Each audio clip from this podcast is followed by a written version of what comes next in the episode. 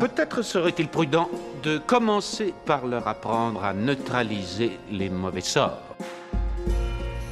J'attends toujours de voir un très beau personnage de vieille sorcière euh, positive euh, à l'écran. Connois-tu un grand enchanteur Ah non, un grand enchanteur, euh, non, mais je connais la rivière enchantée. Ah oui, et où est-elle cette rivière? Sésame, prenez une bonne chopine, hein, un petit peu de lambasse, installez-vous sur votre rondin de bois et ouvrez grand vos esgourdes. Vous n'avez pas le choix. L'anneau doit être détruit.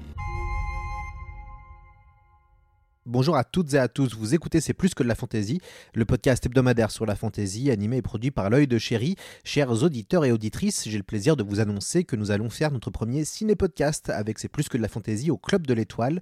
Dimanche 16 octobre, nous aurons l'occasion de projeter la version animée du Seigneur des Anneaux, réalisée en 1979 par Ralph Basky. Pour ceux qui ne sont pas à Paris, ne vous inquiétez pas, le podcast sortira dans quelques semaines. Sinon, pour ceux qui nous écoutent maintenant, n'hésitez pas à venir dimanche au Club de l'Étoile. Après information, j'ai le plaisir de vous présenter notre émission du jour. Pour la première fois, un auteur anglo-saxon vient parler à notre micro dans C'est plus que de la fantaisie. Marlon James vient de publier un petit chef-d'œuvre chez Albin Michel dans la collection Terre d'Amérique. Pour nous, il s'agit du meilleur roman de fantaisie de la rentrée. Léopard Noir, Loup Rouge est un formidable pavé écrit par un auteur jamaïcain qui, j'espère, vous fera voyager. Pour l'occasion, nous avons eu un petit coup de pouce de Carole Mainville, des éditions Albin Michel, qui a fait l'interprète. Vous allez donc entendre ma voix en français pour poser des questions à Marlon. Marlon répondra en anglais et Carole traduira tout de suite après. Les anglophones du podcast auront comme ça la voix de l'auteur. Nous vous souhaitons maintenant une bonne émission et n'hésitez pas à foncer chez votre libraire après avoir écouté notre podcast.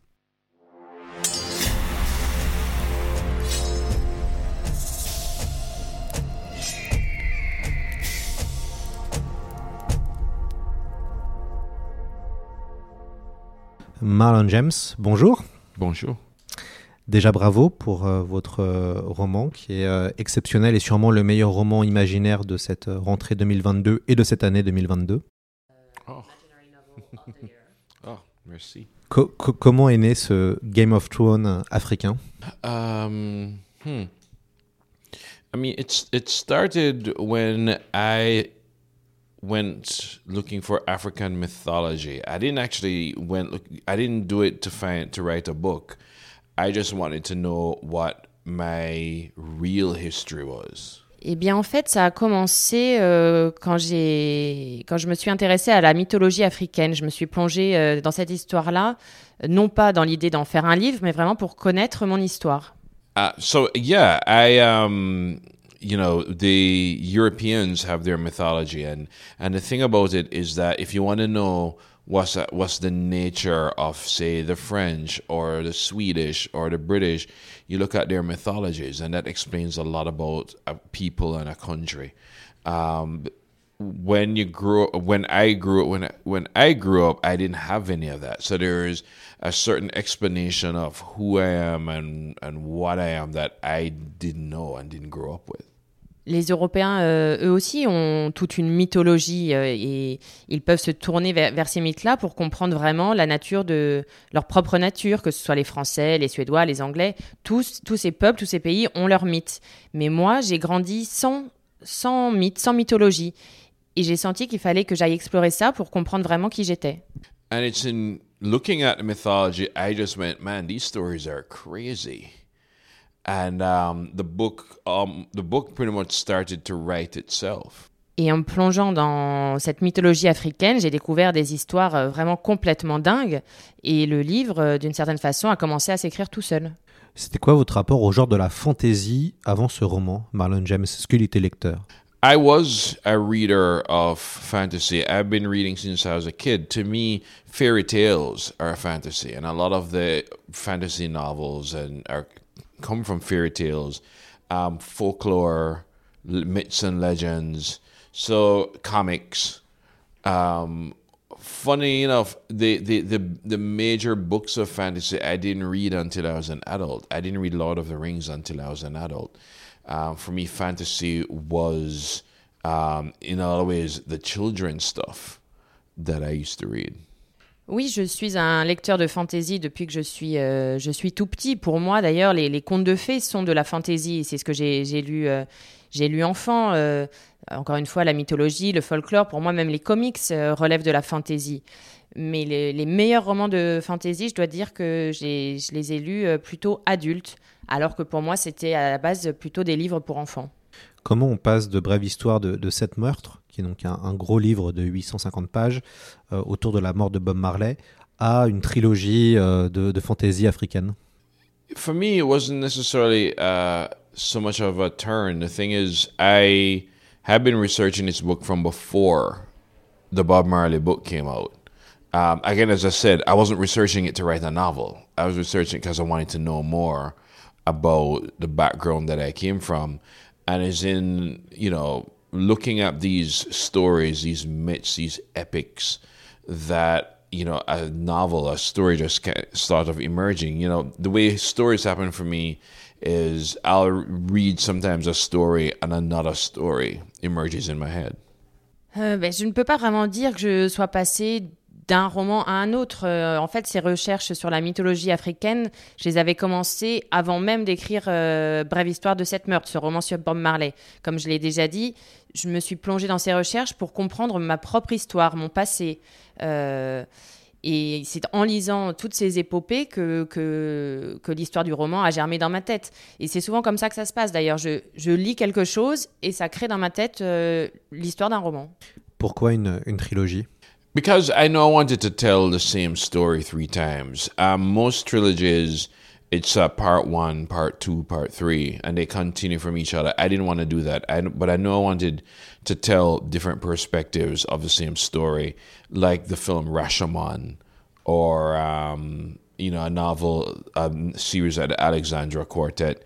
Um, because also in African storytelling is not necessarily one long thing as it is different perspectives on the same story. So the hero in the first story can be the villain in the second story, or the person telling the story can be the person the story is about. And um, and I wanted something that played on that. That's a very African way of telling stories, by the way. And um, yeah, and I knew I wanted a, a, a trilogy that was basically three characters telling essentially the same story. Pourquoi une trilogie? Euh, Eh bien, je ne voulais pas euh, raconter euh, trois fois la même histoire. Ce qui m'intéressait, moi, c'était de raconter l'histoire selon différentes perspectives. Et en fait, c'est un, une approche euh, que l'on retrouve dans tous les récits africains, en fait. C'est assez, typique de la façon de raconter les histoires en Afrique. Donc, on peut lire une première version où un personnage est un héros et dans, une autre version, c'est le méchant. Ou alors, le narrateur d'un volume devient le, sujet de, l'autre. C'est vraiment propre à la, littérature africaine et à sa, mythologie. Et c'est pourquoi j'ai décidé de faire une trilogie pour raconter mon histoire selon le, point de vue de trois personnages différents. Comment euh, avez-vous découvert la littérature euh, africaine qui, euh, en tout cas en France, elle est difficile d'accès Comment vous, vous l'avez découvert? Um, it was more accessible in in Jamaica and in the Caribbean. Um, as we, you know, as the country got more independent and we became more conscious of blackness, um, we became interested in African stories. So there's um, Chinua Achebe, um, Amos Tutuola, who's very important for me because My Life in the Bush of Ghosts and Palm Wine Drinkard are both, you know, bo- you could call them both fantasy novels. Um, you know, um, you know, Ngugi wa Thiong'o, so on. It was. It, African literature became important because being African and being black became important. So we just went searching for these stories. Um, a lot of those people are also coming from colonialism like we are. So we just found ourselves in, in those stories. Euh, la littérature africaine est, est, sans doute plus accessible euh, en Jamaïque et dans les Caraïbes. Et c'est vrai, surtout plus le, le, pays a gagné en indépendance, plus euh, nous avons eu conscience du fait d'être noirs euh, et plus cette littérature a pris de, l'importance. Euh, et donc, on, a tous cherché davantage à s'intéresser à cette littérature africaine qui reflétait vraiment notre nature et qui répondait à nos propres interrogations. Marlon James, je vais vous laisser pitcher votre roman. Je sais que c'est un exercice que, que, vous devez ou que vous avez dû faire. Alors, cela raconte quoi, Léopard noir, loup rouge? Oh my god. Um, what is it about? I would say it's about a team of mercenaries in ancient Africa who are given this mission to find a missing child. Um, but the mission is a failure and the child is dead and somebody's responsible. And the whole point to the trilogy is to figure out who.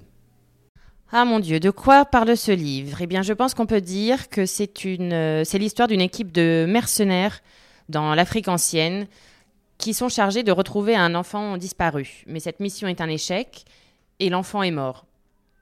Il y a un responsable et toute la question du livre est de déterminer qui est ce responsable. Parlez-nous de cette Afrique que vous avez euh, inventée. Yeah, it's a, it's a,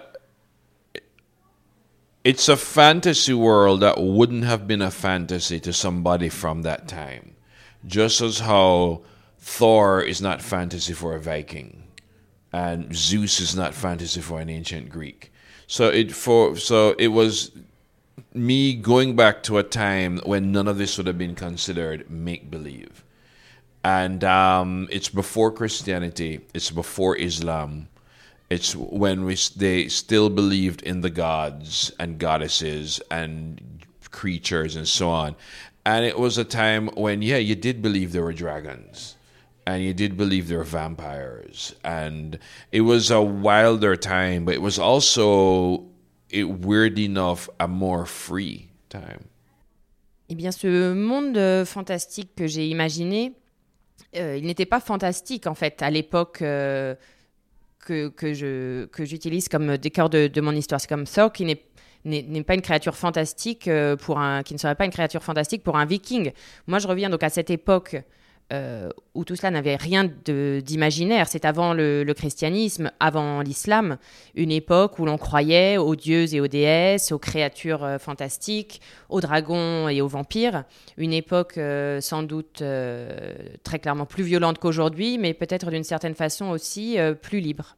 Moi, j'ai eu l'impression de lire un, anti-Wakanda. Le Wakanda, c'est l'utopie imaginée par Marvel dans, dans Black Panther. Moi, j'ai vraiment eu l'impression de lire l'extrême inverse, entre guillemets. Uh, you know, I it, I was writing this book, I guess, when Black Panther was being written and made, so I didn't know anything about it. I mean, I know the comic. I know I've known the comic since the 1970s, but I I know for me, Wakanda is two things. It's superhero, and it's sci-fi, and I was and I love both of those, but I wasn't writing either. So I knew I couldn't have a country in my world that's like Wakanda because it's set thousands of years before that. Um, and I'll, uh, you know, as much as I love sci-fi, I do prefer fantasy because there's just more, I guess, more blood and guts. I don't know what you'd call it in French. Um, and uh, you know, a world where you don't switch on a light bulb and light comes on. You have to like light a candle or a torch and I've always been more interested in those in those books. Even in comics, uh, you know, give me Conan the Barbarian, and um, you know, and, and, stuff like that. Um, so yeah, if if anything, my Wakanda to me would be the future, and we were, what my novel is would be the past. Oui, on peut dire que, que c'est l'inverse. Euh, en fait, quand j'ai commencé à écrire le roman, j'ignorais qu'en même temps était écrit euh, le film Black Panthers. Je connaissais évidemment le, le comics. Euh, si on veut résumer, euh, Wakanda, c'est vraiment les super-héros, la science-fiction. J'adore les deux, mais je ne voulais écrire ni l'un ni l'autre. pour la simple raison que mon roman se passe 7000 ans plus tôt. Donc, moi, vraiment même si je lis de la fantasy et de la science-fiction, j'aime le côté euh, vraiment plutôt euh, sanglant euh, et, très violent d'un monde où on s'éclaire à, la torche, à la bougie. même dans les comics, c'est quelque chose que j'aime retrouver. Donc, pour résumer, on peut dire que Wakanda, c'est le futur, alors que mon roman, c'est le passé. Votre roman est très violent. On vient juste de parler de la violence. Il ne faut pas être un lecteur sensible. il y a des, de la torture, des viols, des meurtres. C'est quoi votre rapport à la violence, Marlon James? I my relationship with violence is that violence should be violent. I think everybody has a relationship with violence, and I think everybody, to an extent, looks at it for entertainment. I think we just decide what kind we want. Um, I was talking to somebody about John Wick and about um, even an old Arnold Schwarzenegger film. And in these films, they kill hundreds of people. They kill, or maybe dozens of people, and uh, that person can kill, uh, you know, two hundred people, and then kiss the girl. What you know, scratches his dog, and walks off into the sunset, and nobody thinks about that you know, 300 fathers were killed, 300 brothers were killed, 300 sons were killed, and their families that will miss them, their children that are now orphans. There, nobody thinks about that because we can shut all of it out um, with that kind of violence. I don't write that kind of of violence, and I think I actually don't think I, I certainly don't write anything anywhere as violent as John Wick or any of those kind of movies or or like Tarantino. I don't write anything as violent as that. But in my books, you know, acts of violence resonate. They stain you. They affect you, and there is consequences. So I think because of that, people think it's actually more violence. It's not more. It's just more resonant. On a tous une euh, relation particulière à, à la violence. on y cherche une forme de comment dirais-je, d'entertainment, un exutoire peut-être, et c'est à chacun de savoir euh, le degré de violence qu'on est, est capable de supporter. Mais la violence sera toujours violente. Euh, ça me fait penser au film John Wick, c'est ça, euh, dans lequel des dizaines de personnes sont tuées, des centaines de personnes sont tuées, des, des pères de famille, des enfants. Et en même temps, on voit ce personnage qui embrasse sa fille, qui caresse son chien, qui regarde le coucher de soleil. Et donc on oublie un peu toute cette violence. Moi, cette violence-là n'est pas du tout mon genre. Je ne pourrais jamais écrire quelque chose d'aussi violent que ça, ou même de faire quelque chose à la Tarantino. Moi, mes romans, mettre plutôt en scène des accès de violence qui vont résonner chez le lecteur et l'affecter durablement. Alors oui, peut-être que le lecteur a l'impression que c'est plus violent que ce genre de film, mais ce n'est pas du tout plus violent, c'est juste que ça résonne peut-être plus fort et plus durablement.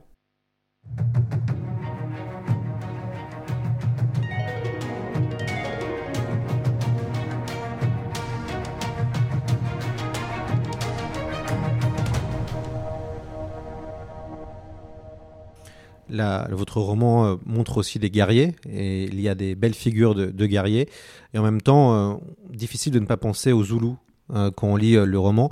Alors évidemment, vous me direz que les Zoulous, c'est un peu le, les guerriers iconiques pour les Occidentaux, puisque ça a été le, peuple, en tout cas contre les Anglais, ça a été très compliqué, la guerre contre les Zoulous.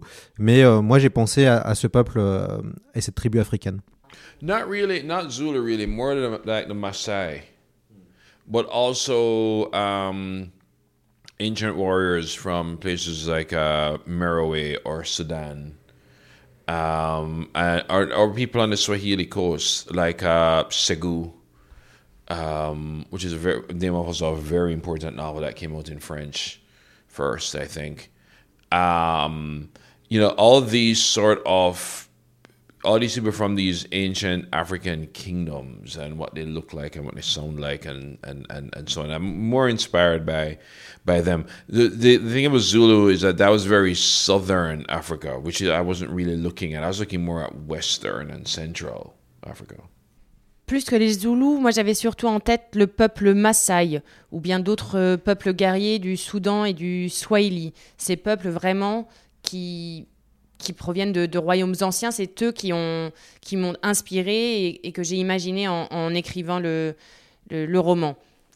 Plus que les Zoulous, vraiment, je me suis inspiré de peuples davantage euh, installés en, Afrique de l'Ouest et en Afrique centrale. Le livre s'ouvre sur une phrase assez incroyable. L'enfant est mort, c'est tout ce qu'il reste à savoir. Le narrateur, son nom est Tracker, est prisonnier et doit raconter son histoire, mais préfère en raconter trois autres. Pourquoi cette structure narrative de trois récits?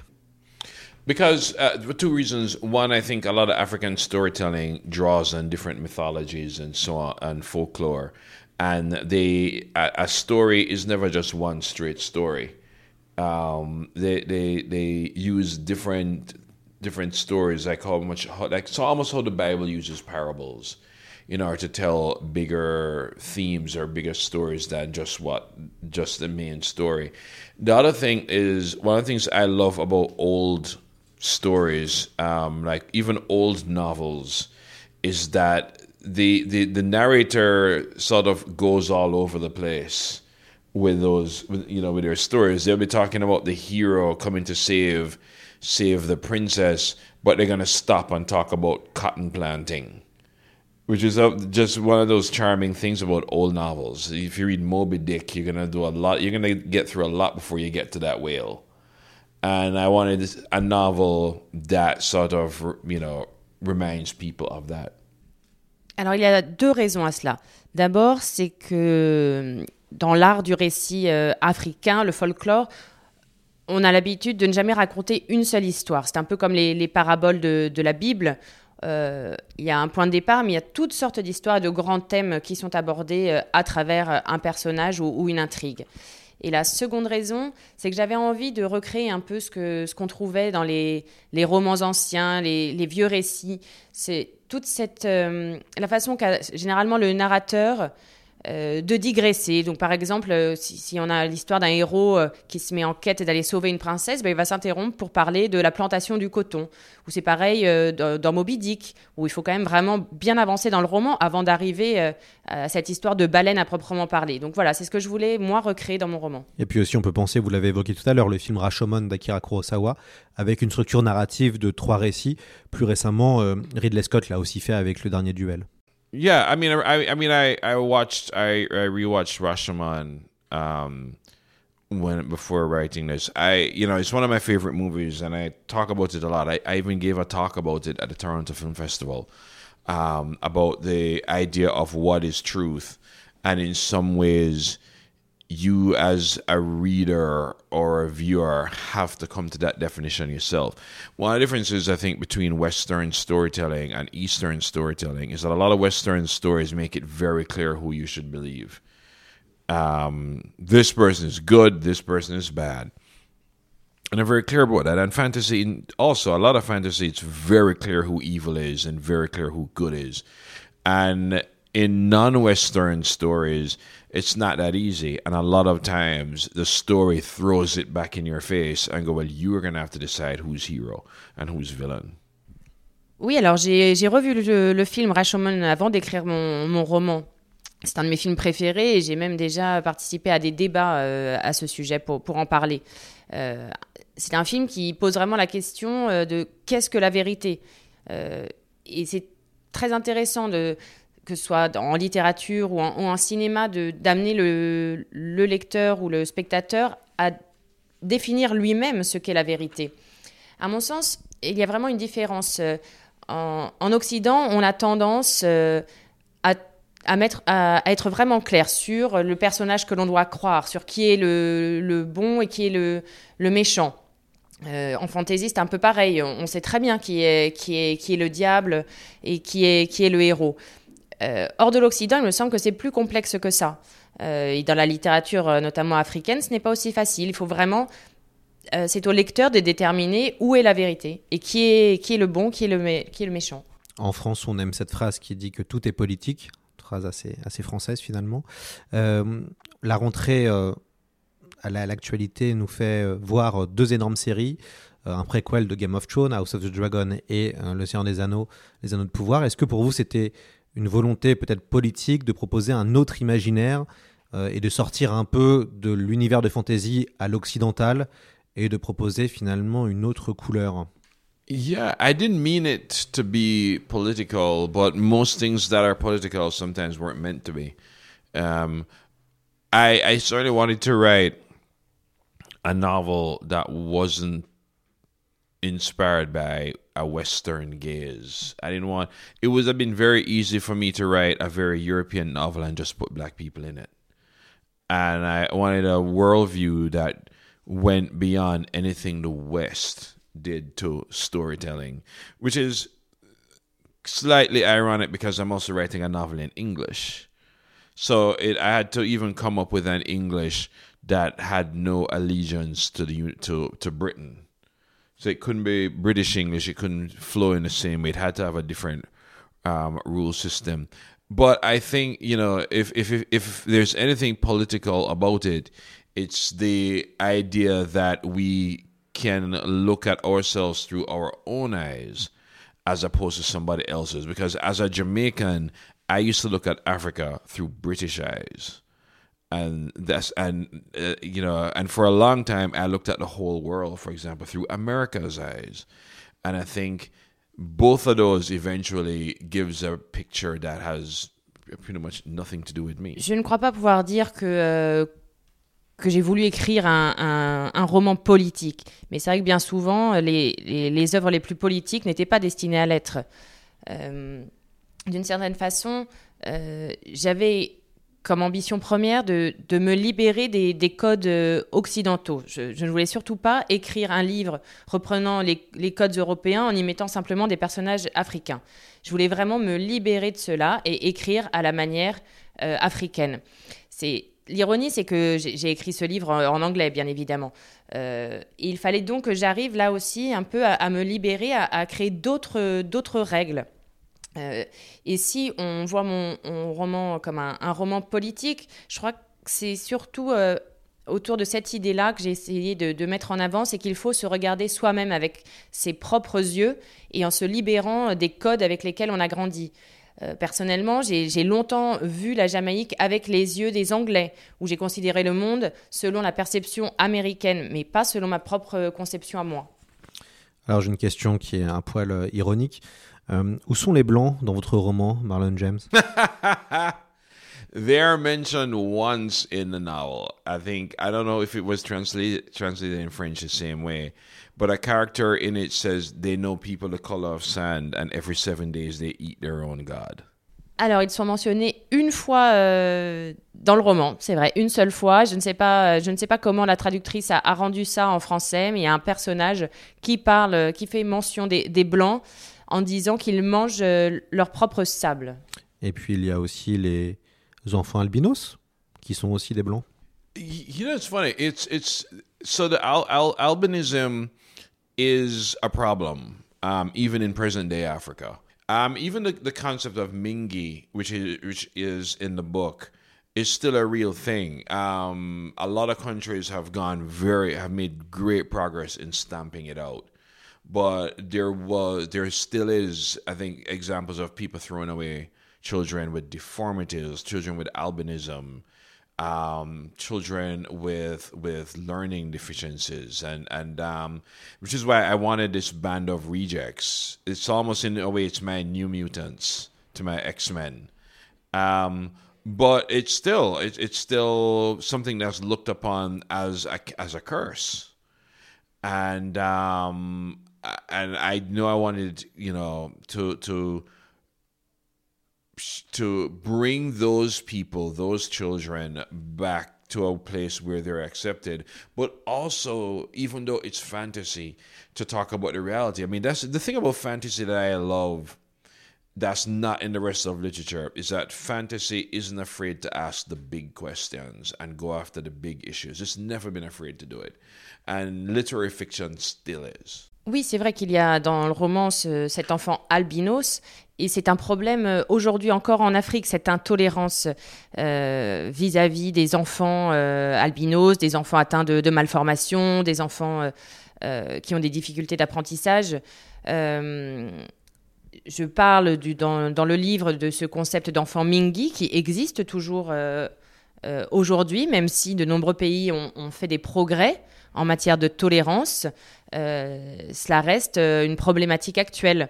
Et c'est pourquoi il était important pour moi de, mettre en scène cette bande de, parias euh, qui sont vus en fait par, leur, par leurs proches comme une véritable malédiction. Je voulais leur permettre d'avancer et d'être acceptés.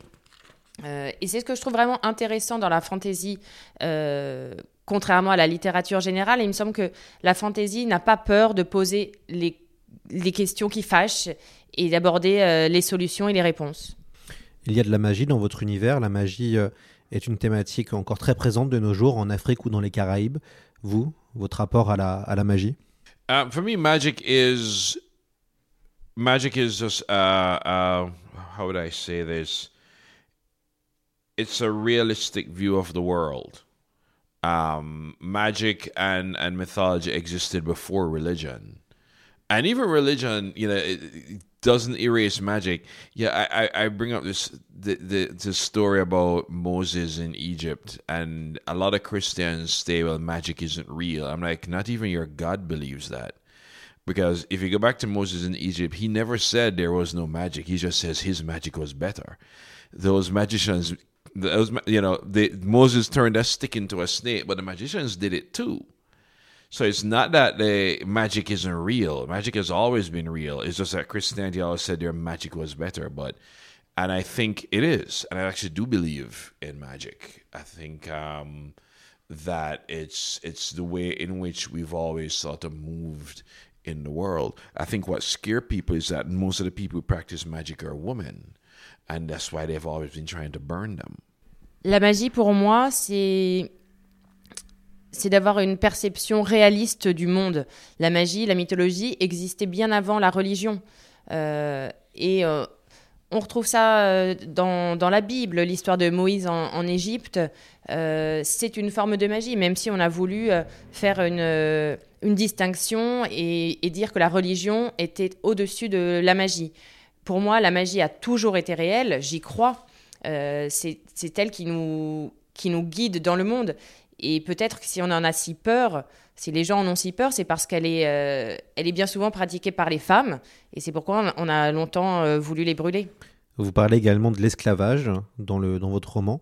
C'était important, Marion James, sachant que l'esclavage et l'Afrique, euh, ce sont des, thématiques qui reviennent encore même actuellement. Euh, l'esclavage a toujours existé dans notre histoire. Il n'y a pas que dans l'Antiquité, il y avait aussi avant, et puis euh, il y en a eu aussi après. Euh, vous traitez de cette question-là, c'était pour vous euh, un point important Uh, yeah, I. It's not my first novel to mention slavery. Uh, my second novel was about slavery, um, but I I think sometimes people forget one how old slavery is, and that almost everybody practice it, including Africans, and that so, you know the fact is nobody was more surprised at the end of the slave trade than that Dahomey that we now see in the Woman King. Um, that it's something that is still real and it's something that's happening right now. If you know, um, in the United Kingdom, there were I can't remember, but I think United Kingdom. I may be wrong on this, but I think they make around 250 million pounds a year just off trafficking, um, and trafficking in slavery and it's something that is one of our oldest sins and it's something that even in the world of fantasy as we're going to show is something that is taken as real and normalized and people act like it's acceptable and it's not because even in the book there are people resisting slavery ce n'est pas la première fois que que j'aborde le thème de l'esclavage. Euh, mon deuxième roman parlait précisément de, de l'esclavage. Euh, Et je voulais en tout cas aborder euh, les formes les plus anciennes euh, qui existaient donc avant l'Antiquité, qui étaient même pratiquées par les, Africains eux-mêmes. Euh, la fin de l'esclavage a, surpris et gêné, certains peuples. Je voulais donc alors, en faire mention, je ne sais pas si le chiffre est exact, mais il me semble avoir lu quelque part que à l'époque de, la traite, le Royaume-Uni euh, gagnait chaque année 250 millions de livres grâce au, trafic euh, des esclaves. C'est véritablement l'un des plus vieux péchés de l'homme.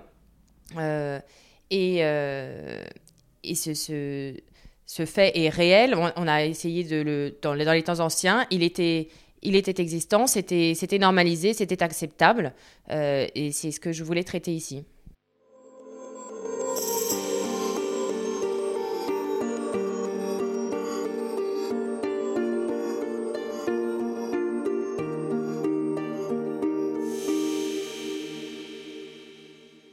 Comment est né votre héros euh, Tracker dans votre esprit Tra Tracker showed up really early in in my mind, and he wasn't the main character. In fact, at one point, he was almost more animal than than man, and he was um, he was literally a hound, like a bloodhound for another character.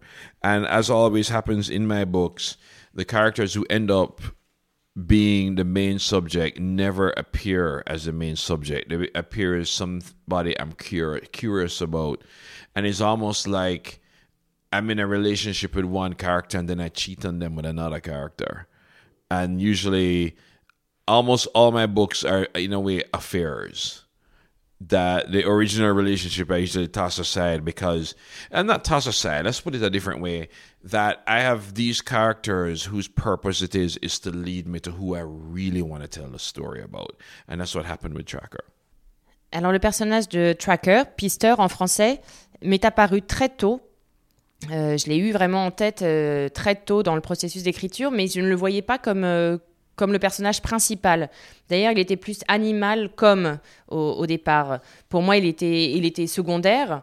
Et ça m'arrive souvent, en fait. Quand je commence à écrire, mon, mon, sujet principal est d'abord secondaire et va finalement prendre de plus en plus de place. C'est pareil avec les personnages un personnage que je, considère comme secondaire va prendre de plus en plus de place. Et j'ai l'impression parfois de tromper mes personnages, d'entretenir des liaisons euh, avec les uns et les autres. Mais euh, en tout cas, c'est toujours ainsi que ça se passe. Ce sont les personnages qui me guident pas à pas euh, sur ce que je veux raconter.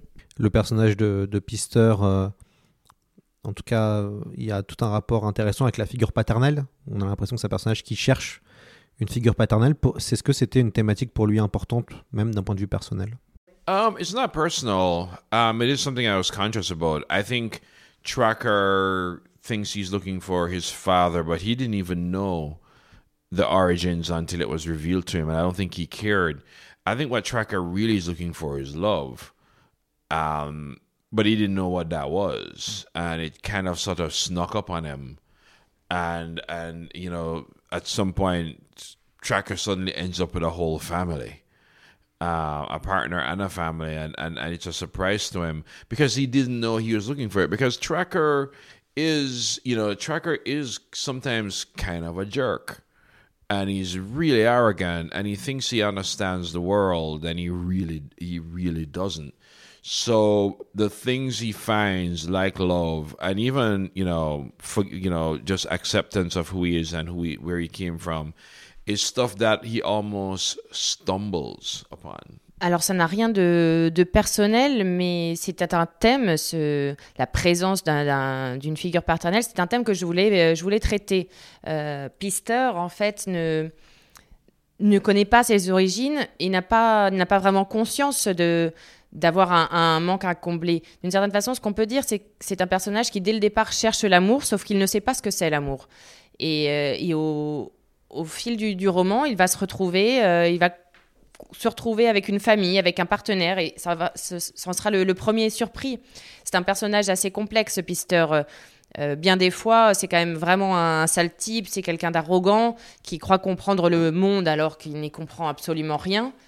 Et, et finalement, sa, sa, mission sur les traces de cet enfant disparu va l'amener petit à petit euh, à, à, découvrir des choses, à accepter euh, qui il est. Et ces, ces, révélations vont bien souvent le, le faire vaciller. Parlez-nous de, de, Léopard, le chanchorme qui sera l'allié euh, de, de, Tracker, mais surtout qui est, on va dire, le recto et Tracker serait le verso. En tout cas, voilà, c'est l'autre grand personnage de la, du roman. Uh, yeah, they are kind of two sides of the same coin, but um, Leopard was the character that almost stole the show from Tracker because I, as I said before, most of my characters show up and I kind of, you know, I kind of have affairs with them. And that affair usually is the book. I almost had an affair with Leopard and nearly tossed Tracker away because I just like Leopard so much. Because, uh, um, you know, why not? He's a he's a handsome shape shifting shape shifting cat. Um, what's not to like? Uh, where he sort of emerged as as as as um I don't know how he, he when he emerged when I wrote him first I didn't think he would be he would survive the book. So uh, it's not you know the, we should tell the title is pretty Kim when I finished the book because I didn't think he was gonna be somebody who would end up taking up so much of the book and he did because I just was so in love with his character Oui, c'est vrai qu'on peut dire que Tracker et Léopard euh, sont euh, les deux facettes euh, d'une même identité. Et typiquement, comme je le disais un peu plus tôt, ce personnage de Léopard a pris vraiment la lumière au, fur et à mesure de, l'écriture. je ne m'y attendais pas, vraiment, il a, il surgi comme ça dans l'histoire. je pensais franchement l'abandonner assez rapidement, mais on peut dire d'une certaine façon que j'en suis tombée amoureux. Comment ne pas l'aimer, ce beau métamorphe qui se change euh, en, léopard et et en homme? Euh, voilà, je pensais vraiment pas qu'il tiendrait jusqu'à la fin du livre. Et puis, il s'est imposé, il a pris énormément de place. Et euh, je dois dire que c'est un personnage que j'adore. Alors, j'ai parlé tout à l'heure d'un anti-Wakanda, mais il y a aussi un anti, une espèce d'une anti-fraternité de l'anneau. qu'on regarde votre troupe de mercenaires, que ce soit Tracker, Léopard, Bunchy, Sogolon ou Sadogo, on est à l'antithèse Euh, des héros euh, tolkieniens Um, yeah, you know, I wasn't necessarily deliberately trying to write an opposite of of Fellowship of the Ring, even though a character in that book mockingly says, "Where's your fellowship now?" Um, it, it, it wasn't so much that as I was trying to tell a story from a different worldview. Um, I love Lord of the Rings. Lord of the Rings, I like a lot of fantasy of that early to mid 20th century, are actually really quite Christian. And I was trying, you know, I was certainly trying to write something from a different point of view. If anything, uh, the the the fellowship in my book is more common to superhero teams than um, fantasy fellowships. Um, you know, it's it's I was more concerned that it seemed too much like X-Men than Lord of the Rings. Alors, ce n'était pas un, un, choix délibéré de, de m'inscrire euh, en, opposition au, Seigneur des Anneaux, euh, même si bon, c'est vrai que dans le livre, il y a un personnage qui s'en moque à un moment, qui, qui dit Mais euh, où est passée la, fraternité? Moi, ce que je voulais vraiment, comme je l'ai déjà dit, c'était offrir un point de vue différent. En tant que lecteur, j'adore Le Seigneur des Anneaux. Je trouve ça formidable, ce qu'a écrit Tolkien, mais c'est une approche très chrétienne, et moi, je voulais offrir un point de vue africain.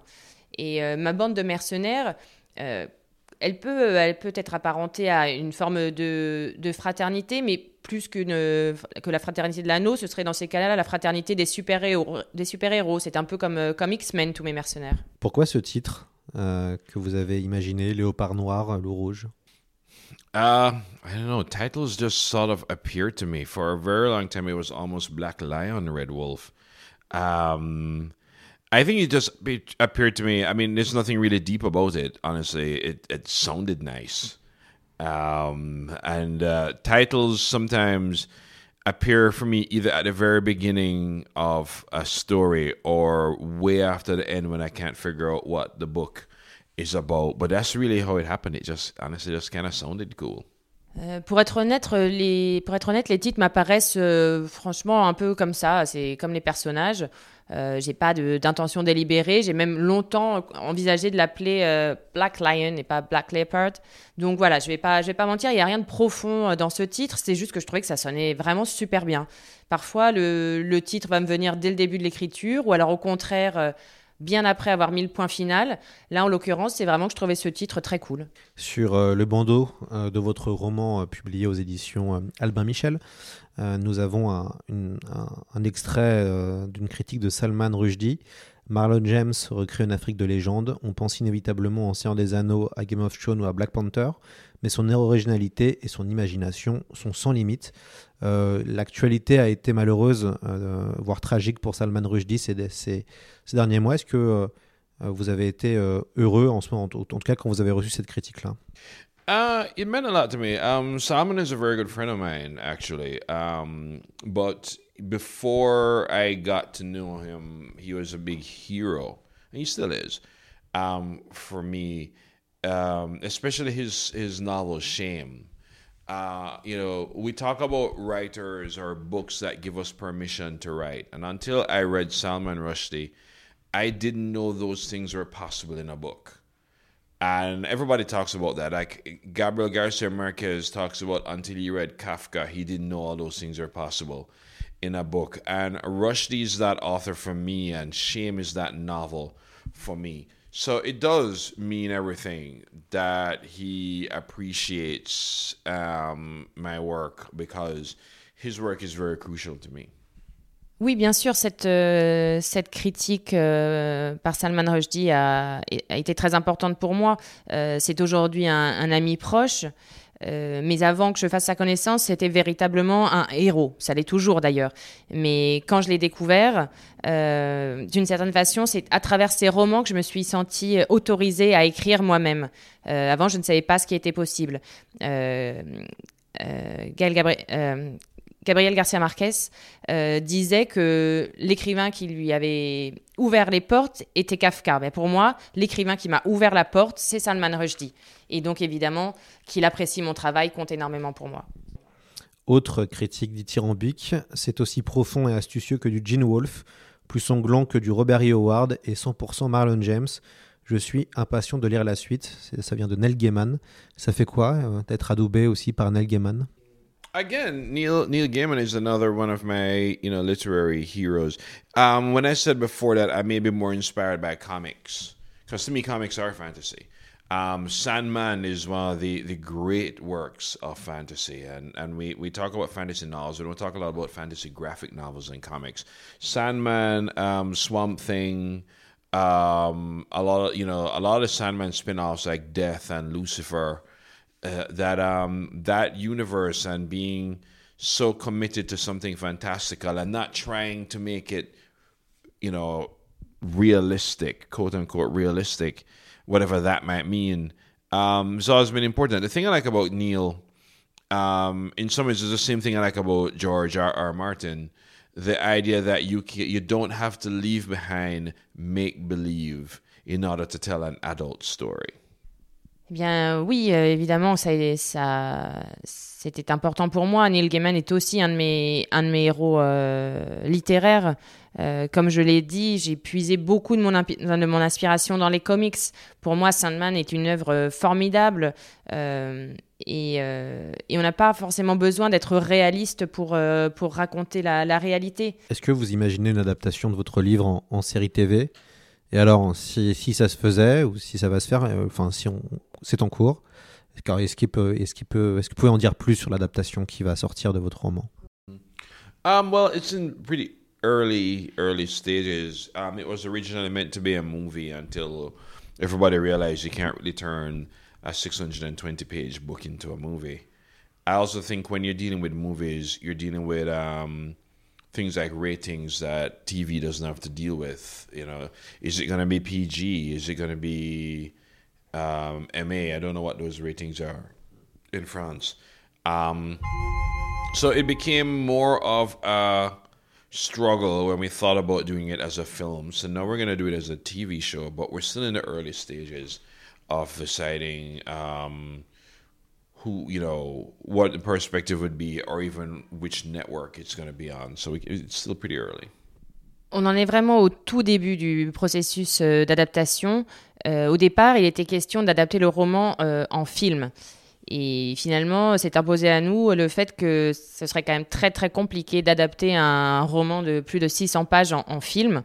D'autant qu'il y avait cette question de, de, de l'âge de l'âge légal. Euh, c'est un, ce critère-là n'est pas un problème euh, dans le monde de la télévision, mais c'est vrai que je voulais pas me retrouver euh, avec un film interdit au moins de, 15 ans, au moins de 18 ans.